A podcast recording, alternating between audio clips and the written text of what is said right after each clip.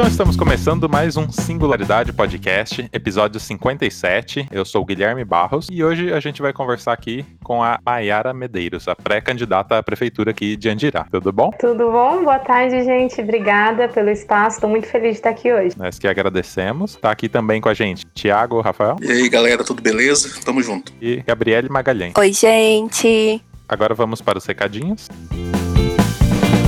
Então, para quem ainda não conhece, a Look Robot é a produtora aqui desse podcast, né, do Singularidade. E se você também quer conhecer outros podcasts sobre outros assuntos, entra lá no luckyrobot.com.br que você vai encontrar todo o conteúdo que é produzido aqui pela Lucky Robot.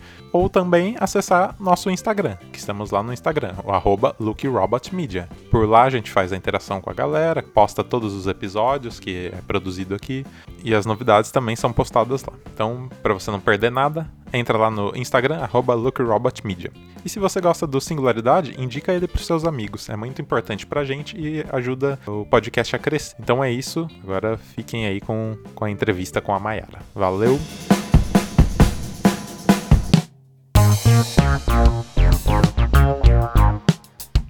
Mayara, conta um pouco pra gente da, da, sua história de vida. Você pode fazer um resumão aí pra gente, pra gente te conhecer melhor? Posso, posso sim. Bom, eu sou nascida e criada aqui em Andirá, tenho 30 anos, é, estudei a vida toda aqui em Andirá também, escola pública, e, e, depois que saí da escola, engravidei muito cedo, com 16, 17 anos. Engravidei, tive meu primeiro filho com 18 anos. Aí depois, quando ele tinha um ano e pouquinho, nasceu meu segundo filho, eu tinha 20 anos. E aí eu respirei diante daquela realidade difícil, né, de ser mãe muito cedo. E, e voltei para a faculdade, fui estudar terminei a faculdade de História é, e comecei a minha militância no movimento estudantil e no movimento negro. Depois de um tempo, voltei para fazer pós-graduação na mesma universidade, aqui na UEMP, em Jacarezinho. Foi onde eu me aproximei da, da luta política, embora desde, desde sempre meus pais foram militantes na política.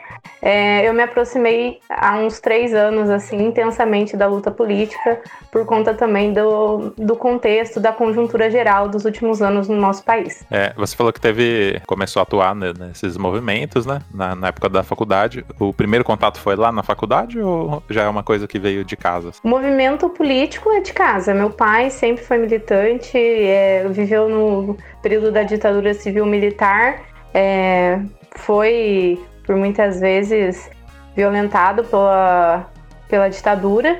E aí, desde pequeno, eu tenho essa realidade contada pelos meus pais, principalmente pelo meu pai, essa convivência política desde muito cedo, mas como atuando na política e atuando como me entendendo inserida no, no, na, na, minha realidade como política na faculdade. Foi na faculdade, eu sempre digo que no terceiro ano foi quando eu me, me vi negra, assim, aprendi que eu era uma menina negra lutando por uma sociedade melhor. Vai se descobrindo, né, se conhecendo melhor.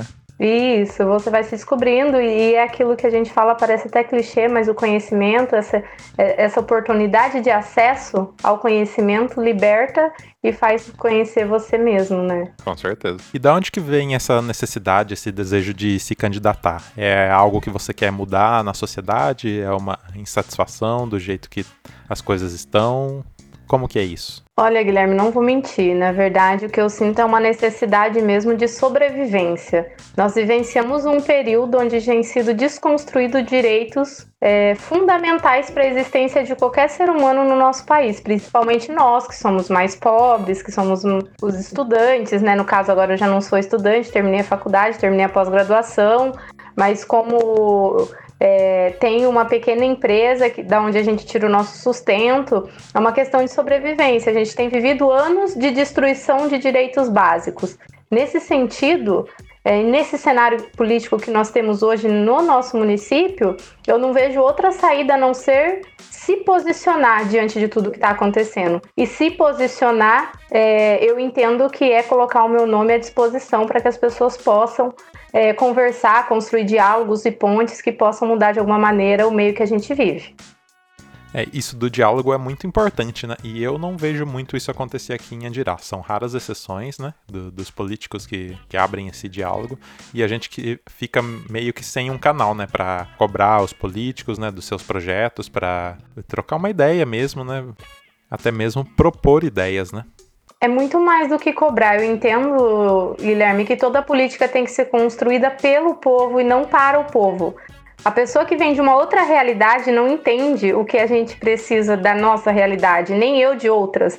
Então, se nós, como políticos, como cidadãos, não nos sentarmos com as pessoas e construir junto com elas novas políticas que atendam da melhor maneira possível a todas e a todos, sem distinção, nós não conseguimos avançar nunca. Porque, como você disse, não existe um elo de ligação, a não ser o voto.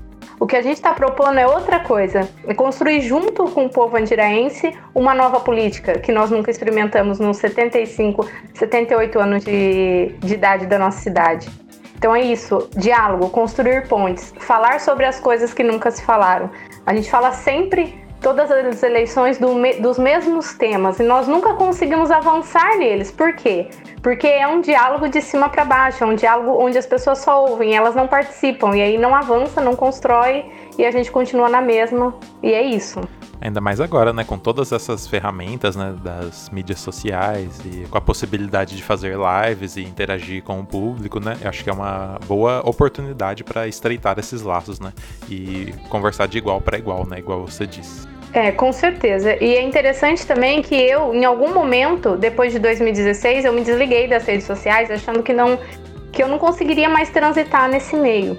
E o que eu entendi nesse tempo que eu fiquei fora é o contrário, que a gente tem que ocupar esses meios e fazer o uso deles, já que mesmo é, que quando a gente não tem essa possibilidade de impulsionamento ou, e não queremos robôs trabalhando para nós, a gente tem a possibilidade de falar com as pessoas porque as pessoas estão presentes na, nas redes sociais.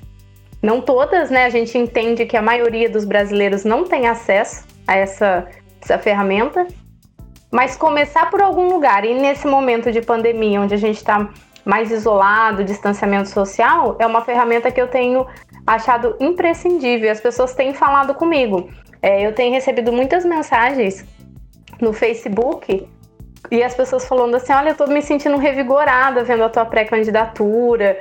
E eu fico muito feliz com isso, mas não só porque eu tô feliz porque eu sou a Mayra Medeiros, mas eu tô feliz porque se essa pessoa se sente revigorada, é porque nesse sentimento dela nós temos a oportunidade de construir algo maior do que a minha pré-candidatura, que só é um canal também para aquilo que é maior que a gente quer construir em conjunto, né? Em comunidade. Com certeza. É, você pode nos contar um pouco das suas propostas? A nossa primeira proposta é essa: é ouvir as pessoas. Construir um plano de governo a partir da realidade de cada lugar da nossa cidade, de cada população. Nós temos muitas possibilidades, mas nós não temos é, tantas promessas porque a gente está um pouco saturado disso também, né? Essas promessas vazias, essas promessas que não, não estão de acordo com a realidade da nossa cidade. Então, a, a, principal, o principal viés que a gente tem entendido essa candidatura, eu digo sempre nós, porque tem muita gente comigo pensando nessa pré-candidatura, construindo e trabalhando por essa pré-candidatura, é nesse sentido de ser um, um plano de governo coletivo, cooperativo e que entenda que a Prefeitura Municipal de Andirá é o Estado aqui e a gente precisa de um Estado presente forte. Então nós temos o seguinte, nós temos a possibilidades de organizar o que a gente já tem, porque a gente sabe também que o ano que vem vai ser um ano muito difícil, um ano pós-pandemia, que infelizmente nós não tivemos até agora em nenhum momento uma política geral, organizada, solidária, que fizesse com que a gente tivesse menos impactos depois que tudo isso passar. Então a gente sabe que realmente vai ser um ano difícil. Mas se nós observarmos a realidade e a conjuntura da nossa cidade, já dá para organizar muita coisa que, que já faria Andirá funcionar muito melhor. Por exemplo, nós temos os, os produtores familiares e eles, eles têm até produção orgânica de, de produtos. A prefeitura pode, por exemplo, é, organizar, é, ceder um espaço onde a gente poderia organizar um mini SEASA, onde nós atenderíamos as cidades da região, Jacarezinho, Santo Antônio, Barra do Jacaré, Itambaracá, Bandeirantes. Com os produtos aqui de Andirá, nós temos essa capacidade, porque é, esses produtos continuam sendo produzidos. Nós geraríamos emprego, geraríamos renda para nossa cidade e ainda valorizaríamos e fortaleceríamos a agricultura familiar, já que hoje é dia 25, dia da agricultura familiar. Essa é uma das coisas que a gente pode fazer. Tem muito mais coisas que a gente pode fazer. A gente tem que sentar no bairro e conversar com as pessoas. Você precisa de sala em... O bairro está precisando de vaga em creche ou de asfalto?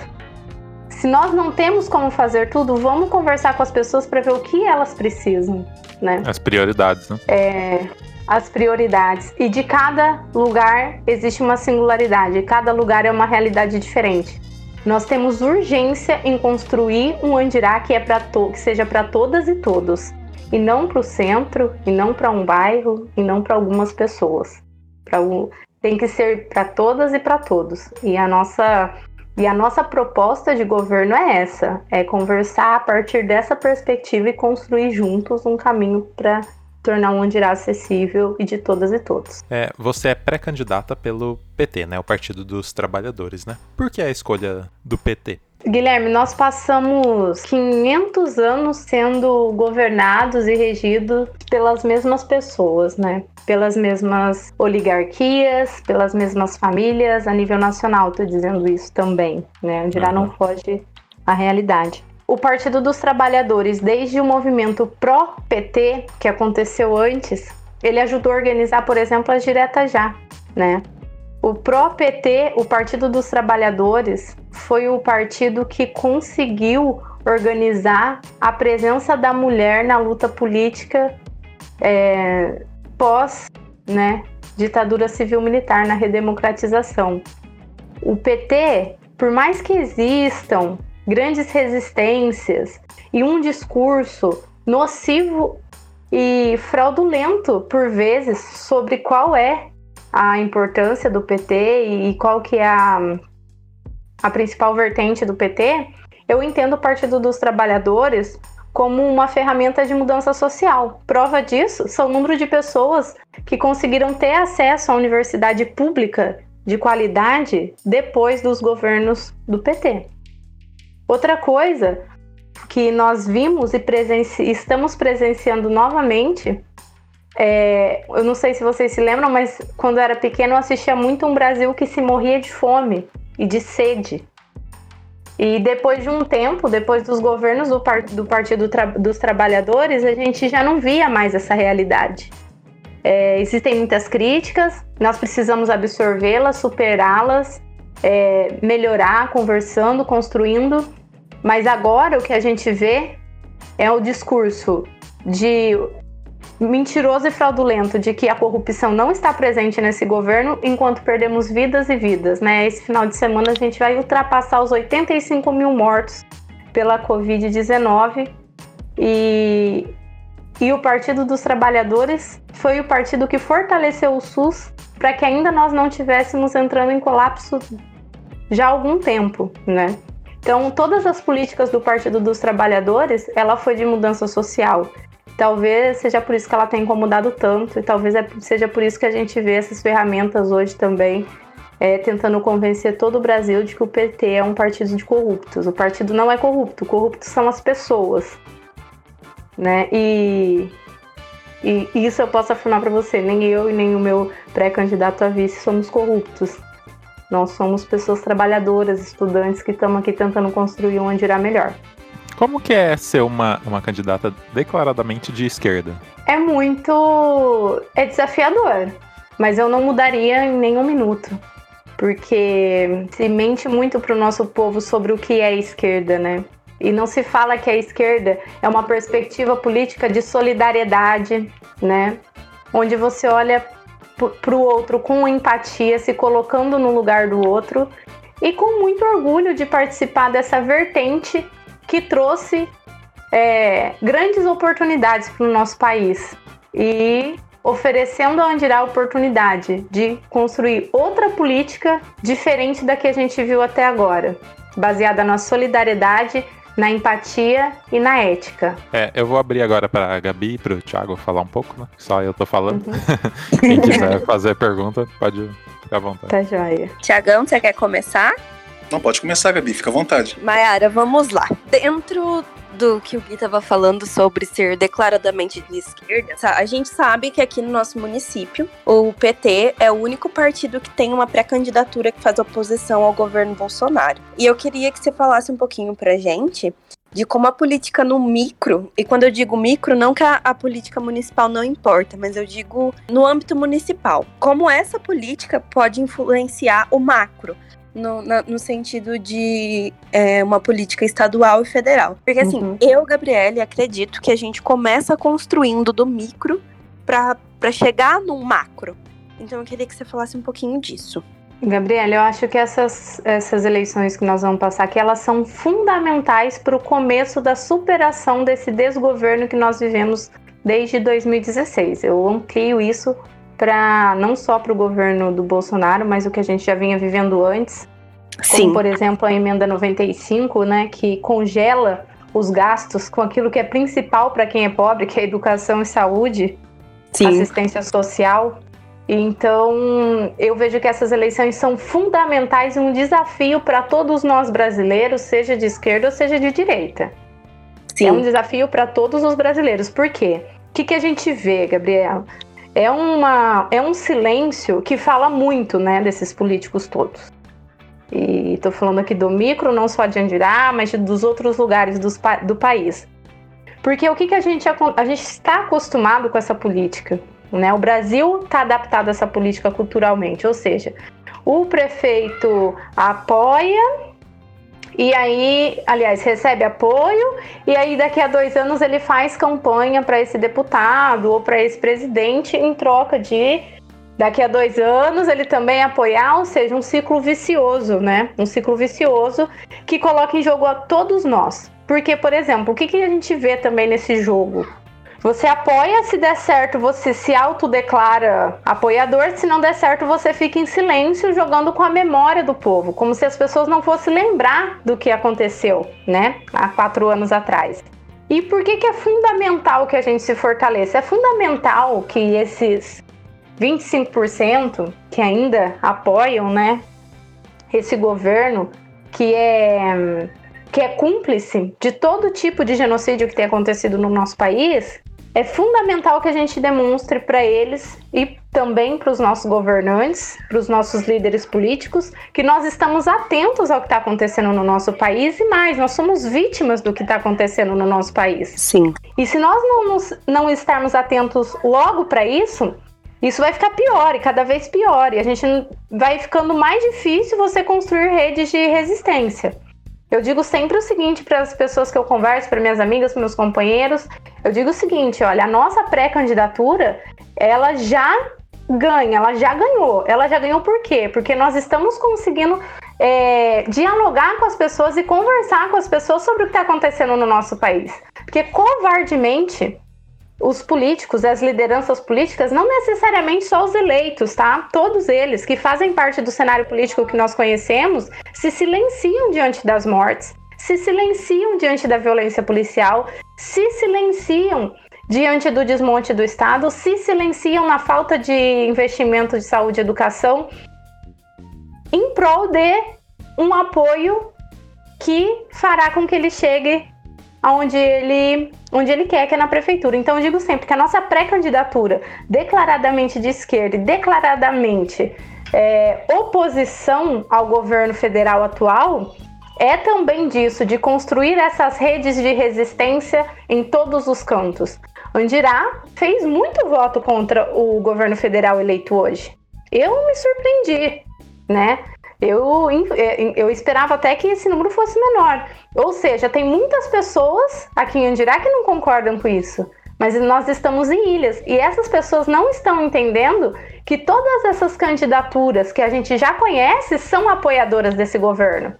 Por conta da covardia, né? De não dizer, de não se afirmar. Porque eu me afirmo oposição do Jair Bolsonaro e arco com as consequências disso. Me silenciar fala mais do que as minhas palavras agora.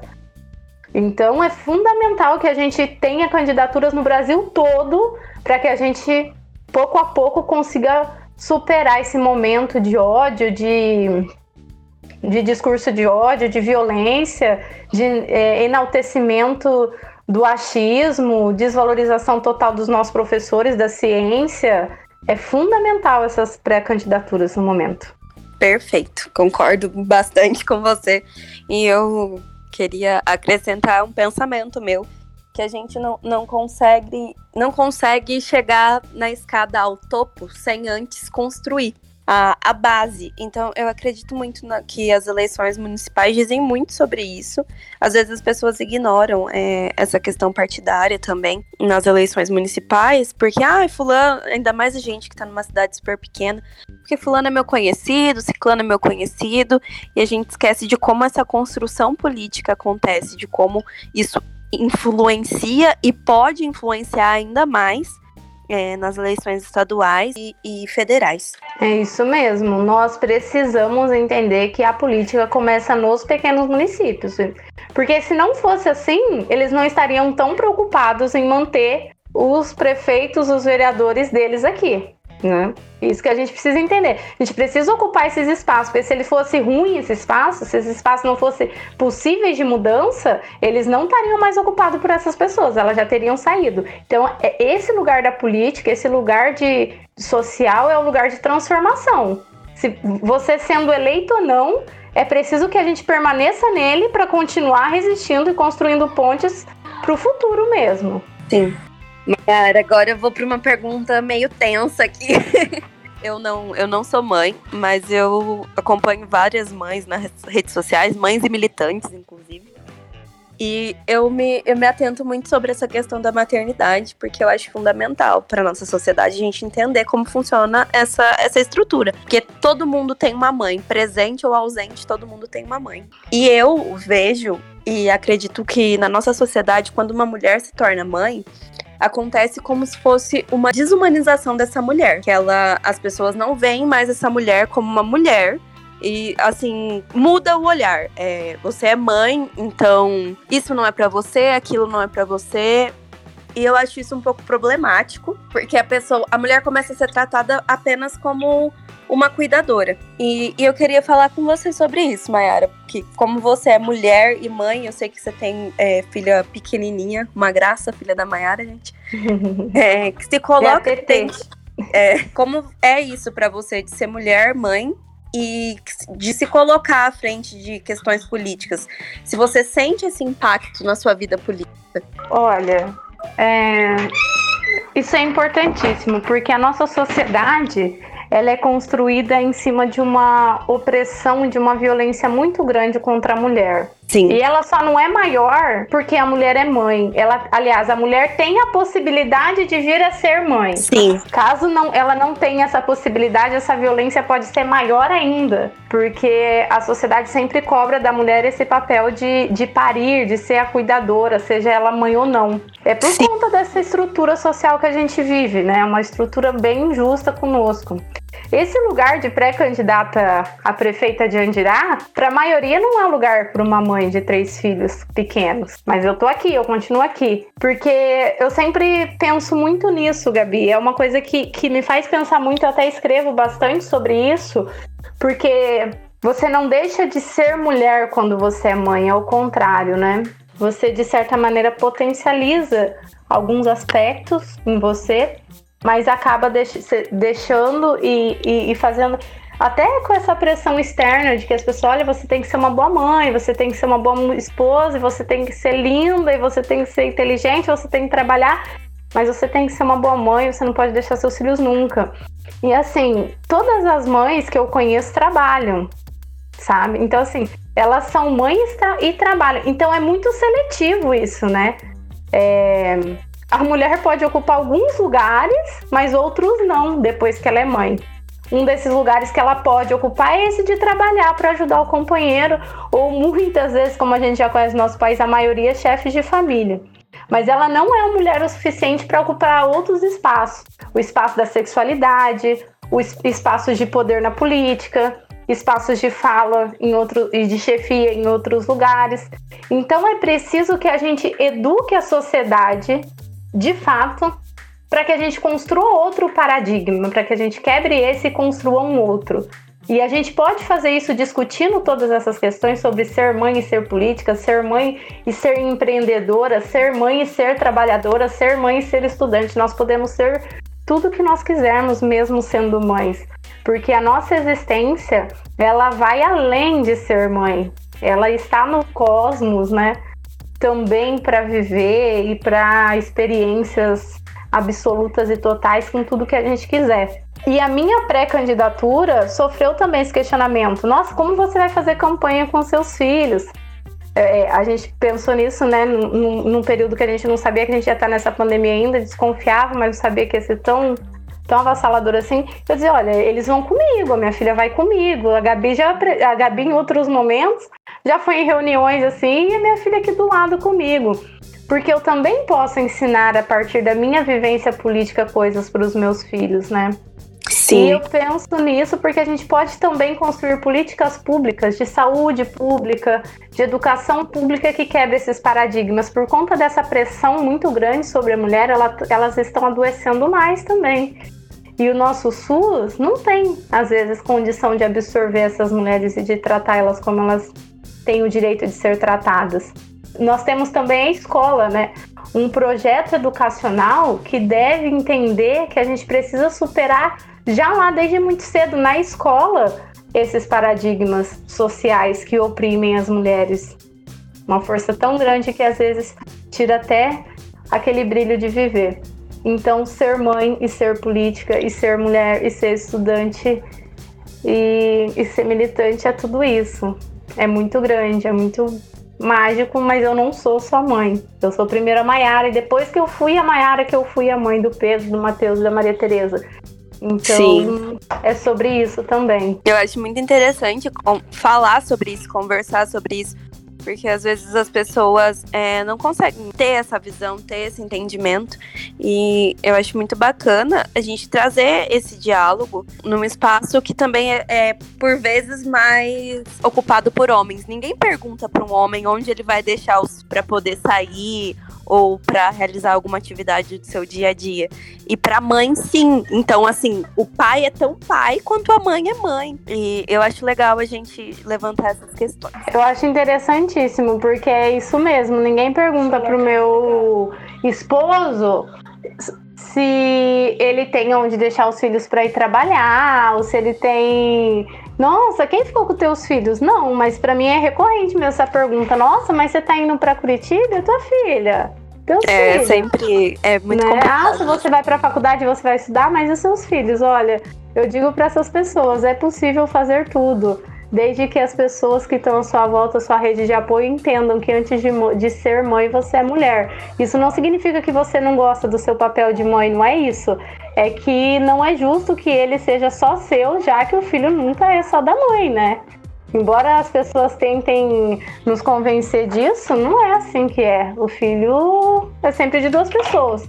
Então, é, essa divisão ela tem que ser repensada e, e a minha pré-candidatura também questiona essas, esses, esses padrões que se perpetuam pela sociedade brasileira, pela sociedade andiraense e até agora não, não nos levou a lugar nenhum. Né? A não ser o aumento frenético da violência contra a mulher, a não ser o aumento frenético de crianças cada vez mais jovens doentes. Então, não está dando certo esse modelo. Vamos repensar um modelo que seja acessível para todos e que, e que seja justo e que mude de fato a nossa convivência social para algo melhor, porque é isso que a gente está vivendo hoje, a gente já não está suportando mais. Sim. Mas ainda nessa linha é, de, de conversa, não sei nos outros municípios, então não posso dizer com tanta certeza, mas eu vejo que a grande maioria dos municípios ao nosso redor, e principalmente o nosso, a política sempre foi constituída por pessoas mais velhas e com certa influência econômica, né, que é um resquício das oligarquias, né? E uhum. eu queria que você descrevesse um pouquinho para a gente a, a grande importância da participação de nós jovens e de todas as classes sociais né, nessa nova construção política. É como eu disse, né, Gabi, esse modelo que a gente conhece já há tanto tempo na nossa região e no nosso país todo, ele não tem dado certo, ele tem apresentado grandes falhas, né? E Isso tem que ser repensado imediatamente. O jovem não é o futuro, a criança não é o futuro, a criança e o jovem é o agora, é o presente. É a nossa condição é, cognitiva mesmo e, e física de estar menos cansado, de ter trabalhado menos, né, de ter vivido menos experiências. É, é uma questão orgânica mesmo que nos possibilita observar as coisas de, outro, de outros olhares. E o mais difícil dessas, dessa, desse modelo que nós temos na nossa região, infelizmente no nosso país todo, é a resistência dessas políticas que têm esse poder econômico, que são resquícios dessas oligarquias, em nos ouvir. Ou seja, se você tem lá é, um, um governante que vem dessa dessa perspectiva de, de poder econômico e tudo mais, ele tem dificuldade de ouvir quem dirá implementar um projeto que você pode apresentar para esse governante como solução de algum dos problemas dos nossos municípios. Eles têm dificuldade de entender isso. É, por dois motivos, eu acredito. Um, o primeiro é mesmo por essa cultura oligárquica que permanece na nossa política, né? Então, eu ouvi muito já é, assim: ah, quem você é para ser pré-candidata a prefeita? Né? Tipo assim, de qual família, né? Sim, é muito isso. É, quem é? Quem é seu marido, né? Quem é seu esposo? Você é casada, né? Seus filhos são filhos do mesmo pai? Essas são as perguntas que eu tenho recebido, assim, frequentemente. Gente, o quão absurdo isso é. Quão absurdo isso é, né? Eu, eu sou casada com, com meu esposo já há quase 15 anos, ele é pai dos meus três filhos, mas se não fosse, isso não me impediria em nada em viver a experiência de ser pré-candidata a prefeita. A importância, e o que você falou da importância de ter outras classes econômicas, é o seguinte: nós sabemos das nossas necessidades e outras pessoas que vêm de outras realidades, por mais que elas se esforcem, elas não conhecem a nossa realidade. Elas não conhecem é, como é difícil você ter que escolher entre uma coisa e outra para dar para os seus filhos. Nós conhecemos, a gente sabe qual é essa realidade. Eu vim dessa realidade Vivenciei um tempo em que foi mais tranquilo, onde a gente tinha mais acesso e agora estamos voltando a um tempo de escolhas. Né? E ainda para nós é um tempo de escolha, mas para muitos é um tempo de, onde já não se tem nada, né? Onde já não se tem comida, a fome voltou, o Brasil voltou para o mapa da fome no mundo. E Andirá não foge a isso. E agora, observando a cidade como um todo, também saindo da minha realidade aqui, da minha casa, do meu bairro, eu, a gente já percebe isso, isso já está começando a ficar escancarado. Então, ou seja, essas pessoas que vêm de outras realidades não têm condições de construir uma política porque elas simplesmente não ouvem essas pessoas, não são empáticas com essas pessoas. Sim. E o jovem eu acho que tem mais facilidade nessa, nessa construção, a gente está mais ligado a essas redes sociais, né? A gente tem uma facilidade, embora as pessoas mais velhas estão assim arrasando, né? Meus companheiros me ajudam muito com isso, mas a gente já vem de uma geração que está mais interagindo, entendendo o mundo mais dinâmico e tudo mais, e ainda mais esse jovem que veio de um berço que não é de ouro, né? Que é de palha. Sim, é, bem isso. Nayara, aqui vou deixar minha última perguntinha aqui você como professora, você podia falar um pouquinho para gente sobre a importância da educação de base, já que aqui na nossa cidade, né, qual você é pré-candidato, tem várias escolas municipais, para o resto da vida escolar do indivíduo? A, a educação básica e desde a educação infantil até o indivíduo ter condição e autonomia para para tomar suas próprias decisões é fundamental não só para o Andirá que a gente quer construir, mas para o Brasil e para o mundo que a gente quer construir. Nós temos uma população grande em vulnerabilidade social, econômica. A escola tem o dever e o papel de minimizar o impacto que essa política neoliberal mundial, assim, econômica, é, joga em cima dessas pessoas que são mais pobres. Sim. Nós precisamos com urgência, com urgência, pensar a escola em período integral para o maior número de crianças em Andirá possível. Uma escola de período integral que não é ir lá e deixar a criança, mas é uma escola que atenda de maneira afetiva, educacional, de, e que dê a ela condições para que quando ela for encarar o mundo sozinha, ela esteja mais preparada. O principal, o, o primeiro meio que a gente nasce e a gente é inserido na sociedade é a família. E é constitucional, é dever da família, do Estado, oferecer essa criança condições para que ela tenha uma vida digna, para que ela tenha o um mínimo. Então a educação no meu plano de governo é algo assim, é a menina dos olhos, assim, sabe? Sim. É algo que, que eu me emociono de falar, porque eu tenho três filhos que estudam escola pública, vão estudar sempre, porque eu não tenho condição, e, e defendo e amo a escola pública, acho uma, um lugar de grandes possibilidades. Mas a gente precisa urgente pensar nesse ampliamento de vagas, de período integral. A gente precisa urgentemente pensar e auxiliar os nossos professores que estão tentando fazer alguma coisa diferente, mas por conta da estrutura não conseguem. Então, essa última tentativa do governo de destruir o Fundeb, que é aquele mínimo que a gente tem para fazer com que as escolas continuem funcionando de maneira minimamente digna, a gente tem que urgentemente parar e pensar: a gente precisa de escola em período integral, porque se a gente dá condições para essas crianças terem um futuro diferente, daqui a 10 anos, daqui a 5 anos, a gente vai viver uma Andirá diferente. Não demora muito, mas é preciso fazer agora. E é preciso parar de promessas, é preciso sentar com as pessoas nos bairros e construir isso junto com elas. É o que eu vejo de mais urgente, assim. Eu tiro por mim, porque a minha vida toda. Hoje em dia eu estudo em uma universidade privada, porém sou bolsista pelo, pelo ProUni. Uhum. Então, assim, toda a minha vida escolar foi construída em escola pública. E quando eu fui para a faculdade, eu percebi essa, assim, é uma diferença imensa de você ter passado sua vida toda numa escola pública quando você chega para estudar com pessoas que vieram de escolas particulares. Porque eu vivi isso assim na pele, que assim, eu tive meu primeiro ano de faculdade, eu tive que voltar a fazer aulas de matemática básica para poder acompanhar a minha turma. E uhum. eu não culpo os meus professores, porque eu sei que dentro das possibilidades eles fizeram o que estava ao alcance pra, pela minha educação. Mas é uma coisa, é uma questão que me pega muito a, a questão da educação, por isso que eu deixei essa pergunta pro, pro final, que é uma preocupação muito grande minha, é uma, uma coisa muito grandiosa para mim, que mudou a minha vida e mudou a vida da minha família. É, a minha geração, eu e um outro primo meu que temos a mesma idade, nós somos os primeiros de uma família da minha avó por parte de pai que teve 14 filhos e 21 netos que tiveram acesso a ensino superior. E, e, é uma questão que me pega porque eu sei que não, não é só a faculdade, é a escola, é a creche, é o ensino médio, tudo isso faz muita diferença para criança.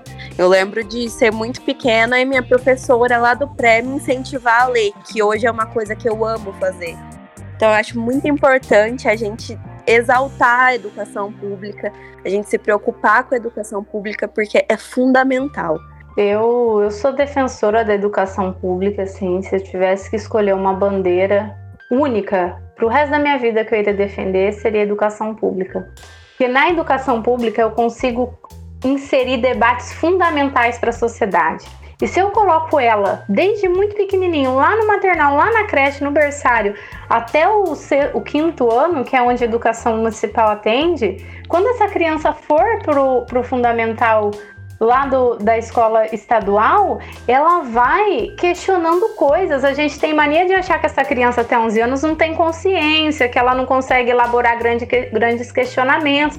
Isso é mentira, isso, isso é uma mentira que vem contando pra gente, pra gente, é, além de menosprezar as crianças, não dá importância para a educação que elas recebem desde pequena. A educação pública de qualidade, ela é fundamental para a vida da criança, ela é fundamental, mas ela é fundamental para a estruturação da nossa sociedade. Se a mãe vai, tem vaga na creche, a mãe pode trabalhar com tranquilidade. A mãe começa a trabalhar e deixa de, de se depender financeiramente muitas vezes de um agressor, de uma pessoa violenta, porque ela consegue ter a tranquilidade de deixar os filhos na escola de cedo até a tarde. Ela consegue ter, com uma renda menor, ela consegue sobreviver. Não é o que a gente quer uma renda menor para as mães, não é isso, mas é a realidade que a gente tem na nossa cidade, é a realidade que a gente tem no nosso país. Então é necessário defender a escola pública. Eu sou defensora, eu estudei em escola pública a vida inteira na universidade também, tive essa alegria, mas tive também porque tive a sorte de ter grandes pessoas, grandes professoras, e, e eu não consigo pensar um, um país melhor, diferente, sem a valorização da, da educação pública, da escola, da merenda, do professor. Então, ela é fundamental, para mim é fundamental. Não só na política, na vida, em tudo. Educação pública sempre. Salve o Fundeb. Show! Passo a bola para o meu querido companheiro Tiago Rafael. Opa, ok. Foi, Mayara, tudo bem? Tudo bom? Então, eu elaborei três perguntas para você Acho que a última você já meio que respondeu, mas dá pra gente trabalhar bastante esse assunto aí. Legal. Então a primeira é o quanto que você acha que interfere no modo de regência de uma cidade pequena como a nossa a questão de direita e esquerda. Sim, você sabe, você acha que o posicionamento político dessas ideologias podem fazer diferença numa cidade tão pequena? Eu posso eu te dar um exemplo que... antes de você eh, começar? Pode. É que na eleição passada eu estava fazendo serviço para minha sogra na, na americana, né? Uhum. E os candidatos estavam andando pelas ruas tentando conquistar pessoas, né? Como sempre fazem, assim. E, no entanto, eu vi que um dos candidatos, o que eu posso dizer sobre ele é que é um empresário forte, né? Não tão íntegro e um mercenário aí da economia que fazia parte do PV, né? Que é conhecido como partido de esquerda, mas que as ações do candidato vai completamente ao oposto, né? Da ideologia do partido. Ou seja, é uma prova que na cidade pequena as pessoas não estão muito familiarizadas com isso. Um pouco por não saber, né? Um pouco por não se importar. Mas o que, você acha disso? Essas duas perspectivas de mundo, elas são fundamentais para o mundo, não só para a pequena cidade. Às vezes, Tiago, a gente tem que ir com tato, porque por conta dessa exploração massiva e a falta de, de acesso à escola, à informação, as pessoas infelizmente não entendem é, como elas são importantes, mas são essas analogias que regem a maneira que a gente vive. Um exemplo, a gente está vivendo hoje um governo federal de, de direita, de extrema direita, mas que foi apoiado e chegou lá porque a direita, preocupada com os seus privilégios, o apoiou, né? E agora a gente vê uma inversão, uma, uma tentativa de, de distanciamento né, desse indivíduo por parte dos seus apoiadores. Mas a história tá ali, é só você acessar ela no perfil das pessoas que hoje, e, que hoje são, se dizem de direita, né? E, e lá atrás apoiaram e, e, e pensaram que ah, é, não tem problema se ele é muito ruim, desde que a gente não perca os nossos privilégios. Por outro lado, nós temos a esquerda, né? Que é, eu vou dar é, exemplo simples aqui. Por exemplo, nós temos direito a férias, a 13 terceiro, nós temos direito a salário maternidade, a seguro-desemprego e todas essas essas vitórias, elas foram constituídas basicamente com a luta de quem tinha uma perspectiva mais de esquerda. Por que que Andirá é fundamental? E eu não vou me ausentar dessa, desse debate sempre que ele surgir. Porque até hoje nós vimos governos alinhados aqui, né? Mesmo quando se diziam de esquerda, alinhado com essa política que a gente já conhece há tanto tempo. E Andirá não avança, ele re regride. Quando eu era pequena, eu, vocês são mais jovens que eu, mas quando eu era pequena, nós chegamos a ter, ter quase 30 mil habitantes em Andirá. E hoje nós temos menos que 20. Isso foi muito bondade da sua parte, só para deixar claro. é, não sei. o, Guilherme HD eu sei que sim. então, assim, é, quase 28, quase 30 mil habitantes. E agora a gente tem com menos de 20. É um modelo que se perpetuou e que não tem dado certo, né? E aí, esses, esses, essas pessoas que têm falta de condição de debater a partir de políticas construídas por eles, eles usam então essa narrativa de que ah, a esquerda não presta, a esquerda quer o mal do, das pessoas. Mas não se limitam a isso, porque se você convidar ele para debater quais foram os governos que avançaram em direito dos trabalhadores, que avançaram em acesso à educação, em fortalecimento do SUS, em fortalecimento principal, até inclusive das empresas, os quais eles são donos, é, foram governos de esquerda, governos aliados com a prática da esquerda. Então essa analogia é fundamental. É complicado debater isso num lugar onde a gente vive por conta dessa essa exploração massiva fez com que a gente criasse uma cultura pareada com esse pensamento de quem manda. Mas ela é fundamental e eu não abro mão dela. Sim. É, eu fiz essa pergunta porque eu acredito que as pessoas, a, grande maioria das pessoas não tem esse entendimento de o que é uma política de esquerda e uma política de direita, na verdade. Eu já conversei com muitas pessoas né, que se diziam que eram de direita, por exemplo, mas depois de alguns questionamentos perceberem que, na verdade, tipo, não, não era, né? Tipo, pergunta não simples, é. é como é, o que você acha? Você acha que, tipo, em um cenário onde o Estado fosse mínimo e o capital fosse mais forte e as pessoas ganhassem mais, você acha que daria certo, por exemplo, é, ser pago, né? A saúde, a educação ou a segurança tal. E a pessoa, não, eu acho que isso não aconteceria, porque o rico vai querer sempre mais tal. Fala, bom, então esse é o posicionamento de esquerda, sabe? E a pessoa não sabia. É. Daí, por isso que eu acho que é complicado, né?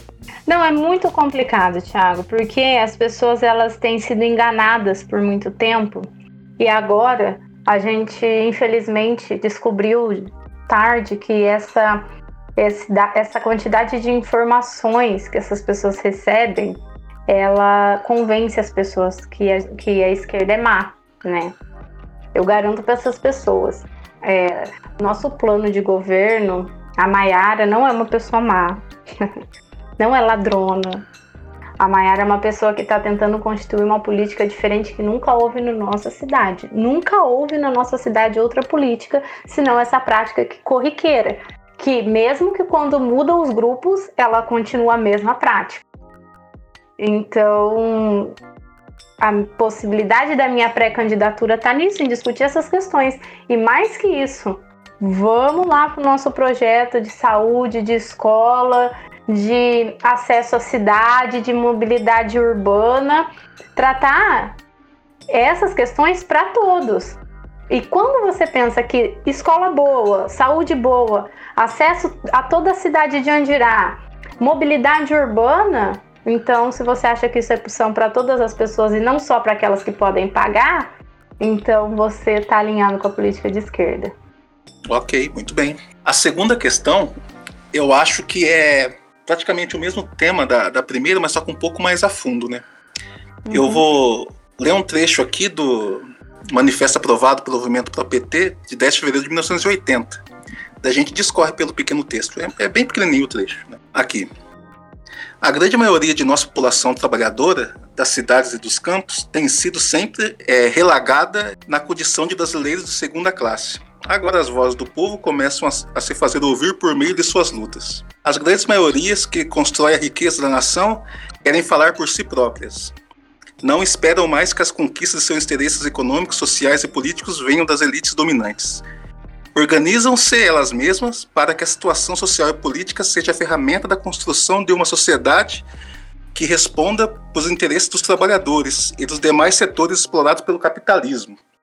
Ou seja, como candidata, você acha que seria importante discorrer sobre o assunto política capitalista e política é, socialista com seus eleitores em reuniões?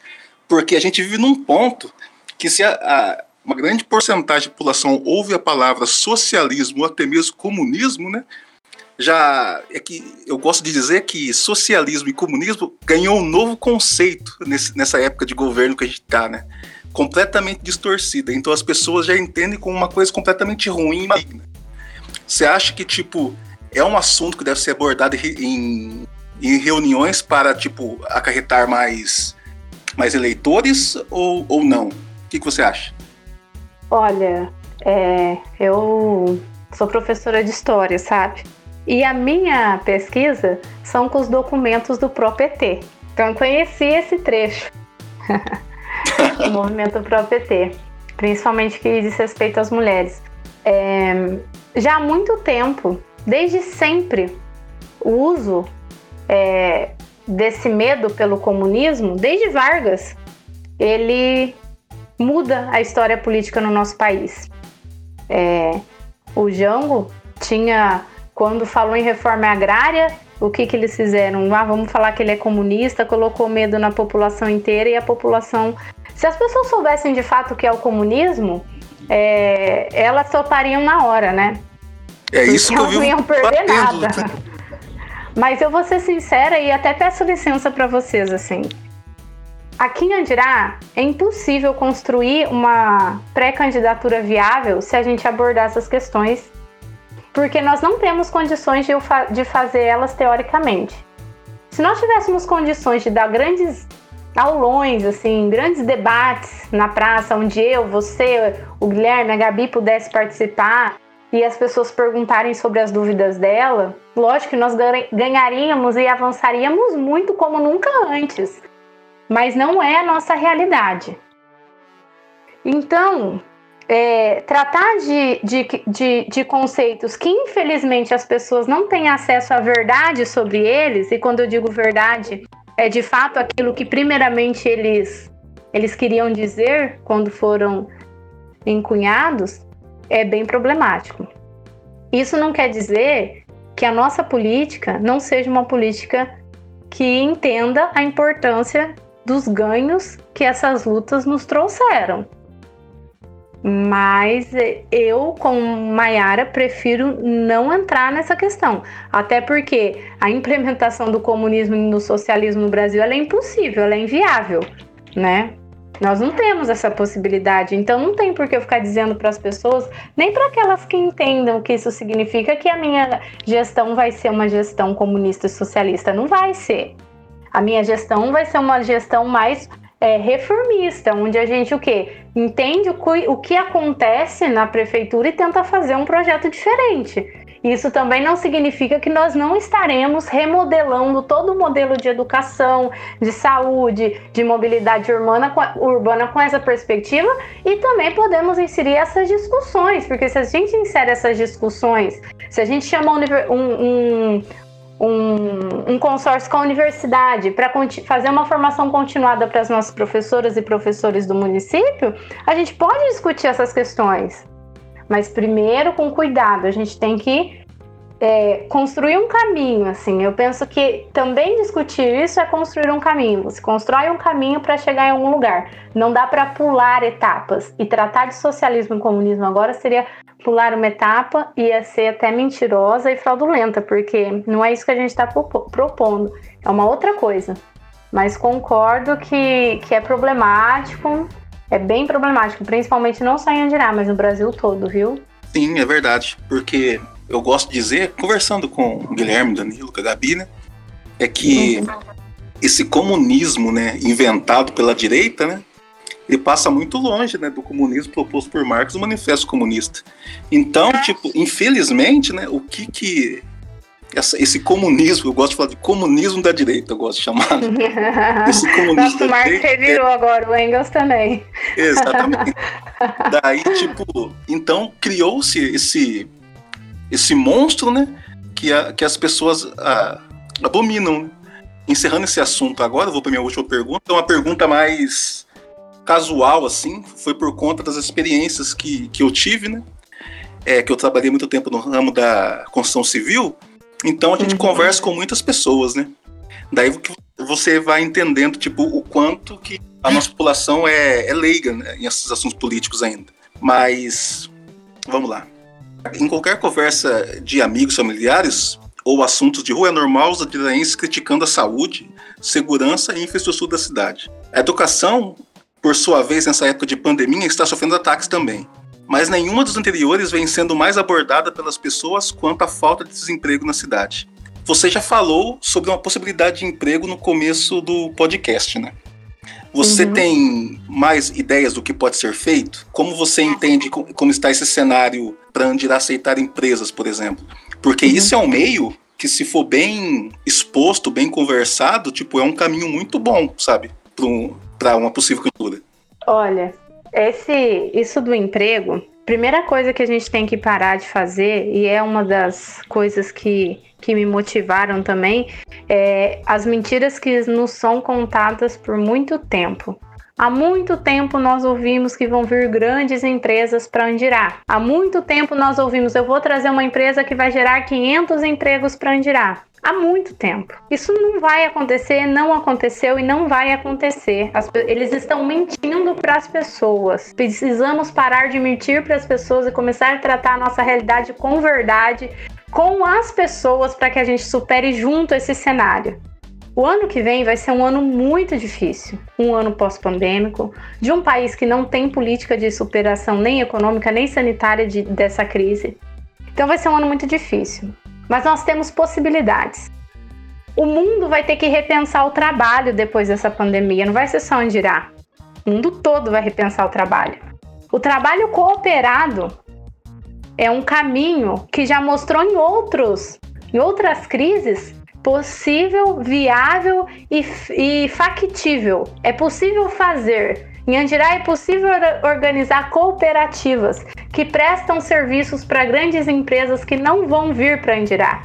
Nós podemos fazer isso, mas existe, até penso, que uma falta de interesse dos nossos políticos por isso em manter o status quo, em manter como está, para quem está ganhando muito continuar ganhando muito e quem ganha pouco ganhar cada vez menos. Nós temos aqui confecções em Andirá. Nós podemos, enquanto prefeitura, nos organizarmos em cooperativas e oferecer o nosso trabalho, as nossas instalações que já tem aqui das nossas empresárias, das nossas microempresárias, para produzir para fora, valorizando o trabalho de quem está aqui. Se o Estado mediar, se nós buscarmos, existe a possibilidade. Existe a possibilidade de nós constituirmos consórcios com as universidades que nos rodeiam nas cidades aqui do lado, para poder trazer salas de curso técnico. Isso já foi feito antes, já foi, foram feitos em outras cidades. O IFE oferece essas salas e aí a gente consegue é, qualificar né, a mão de obra, a tão falada mão de obra qualificada, e aí a gente tem condições de negociar com alguma empresa. Andirá não tem porto, Andirá não tem aeroporto, Andirá não tem é, universidade formando essas pessoas que essas grandes empresas precisam. Então é mentira, elas não vão vir para cá. Parem de mentir para os eleitores. Eleitores, escutem isso, não aceitem mais essas mentiras. Elas não vão acontecer.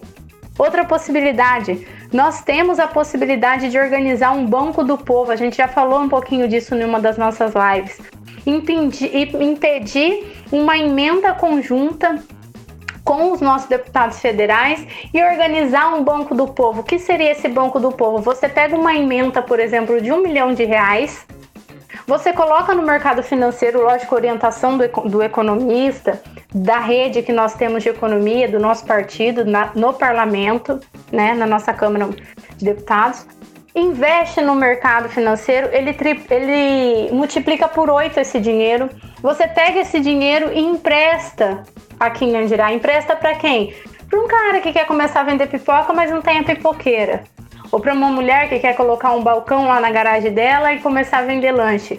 Você movimenta a economia, você fortalece os pequenos e ainda gera dinheiro para a prefeitura municipal. Prefeitura municipal tem que parar de ser só aquela que produz para pagar funcionário. E a gente não pode deixar de fortalecer o funcionalismo público, porque por muitas vezes no bairro, lá longe, a única, única presença do Estado é a partir daquele funcionário público que está lá. Então, o Estado tem que estar presente nós temos que fortalecer o Estado, fortalecer a prefeitura, para que a gente possa negociar com as empresas, para que a gente possa fazer política com as cooperativas, para que a gente possa instalar um mini SEASA aqui em Andirá e atender a região toda. Então você consegue transformar o cenário desde que você observe essa essa realidade a partir do outro, daquele que faz. Por exemplo, essa essa ideia mesmo do Serasa, ela não é minha. Eu tava andando na rua, uma pessoa me parou e falou assim: depois eu pedi licença, que eu quero pôr o nome da pessoa lá, porque foi ela que me disse, Mayara, que legal que você tá pré-candidata, eu vou votar em você. Olha, dá para fazer isso, isso, isso. Simplesmente porque essa pessoa me viu como igual a ela e ela se sentiu no direito de falar comigo. E se eu agisse como os políticos que a gente conhece até hoje, a pessoa nem falaria comigo. E olha, que, olha a possibilidade que ela, que ela me mostrou, ela, que ela mostrou que é possível fazer por Andirá, né? Então, é, gerar emprego é possível. É possível gerar renda. Se você gera emprego num, num nicho isso se estende para outro da economia. Existe a possibilidade do Banco do Povo. Nós temos experiências no município do Nordeste, onde a prefeitura é do Partido dos Trabalhadores.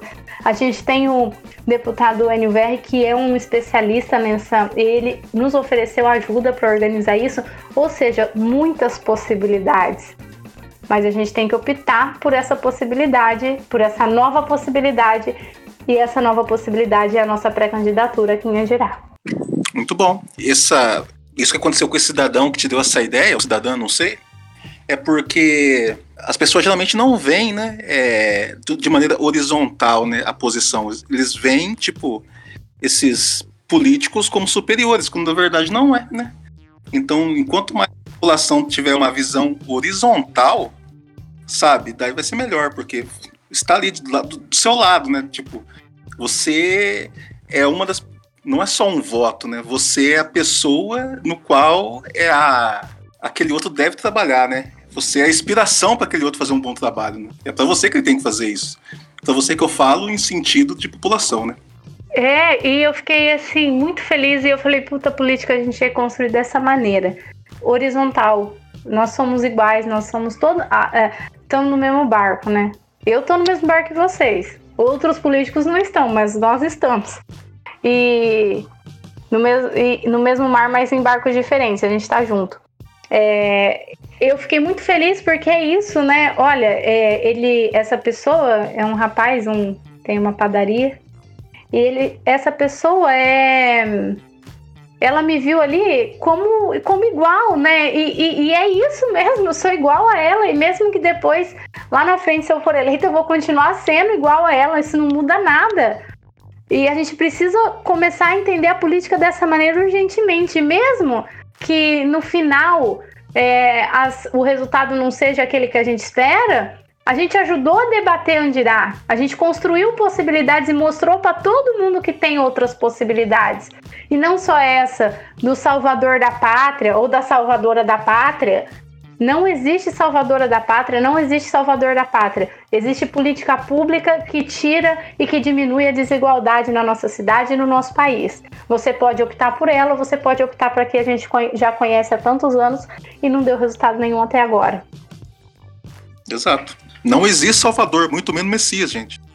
Muito menos Messias. Não existe Fica aí o trocadilho pro, pro final. Para refletirmos, né?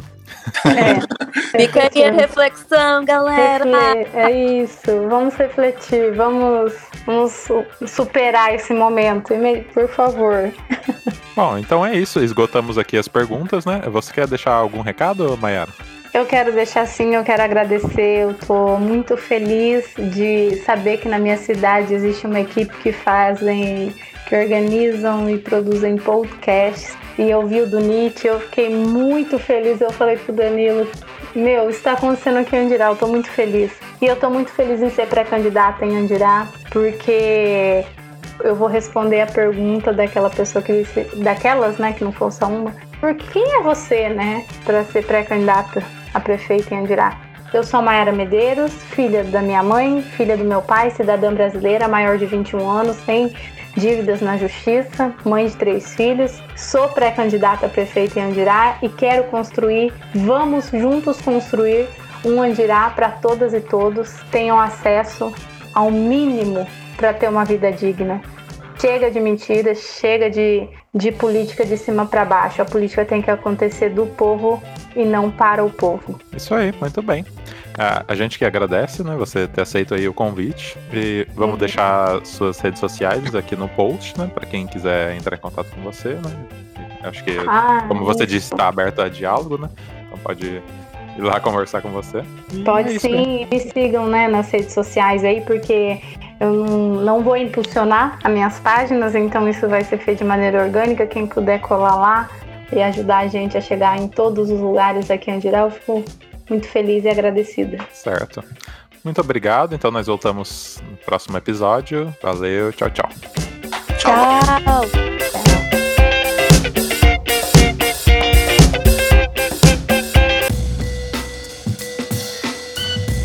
Esse podcast é uma realização Lucky Robot.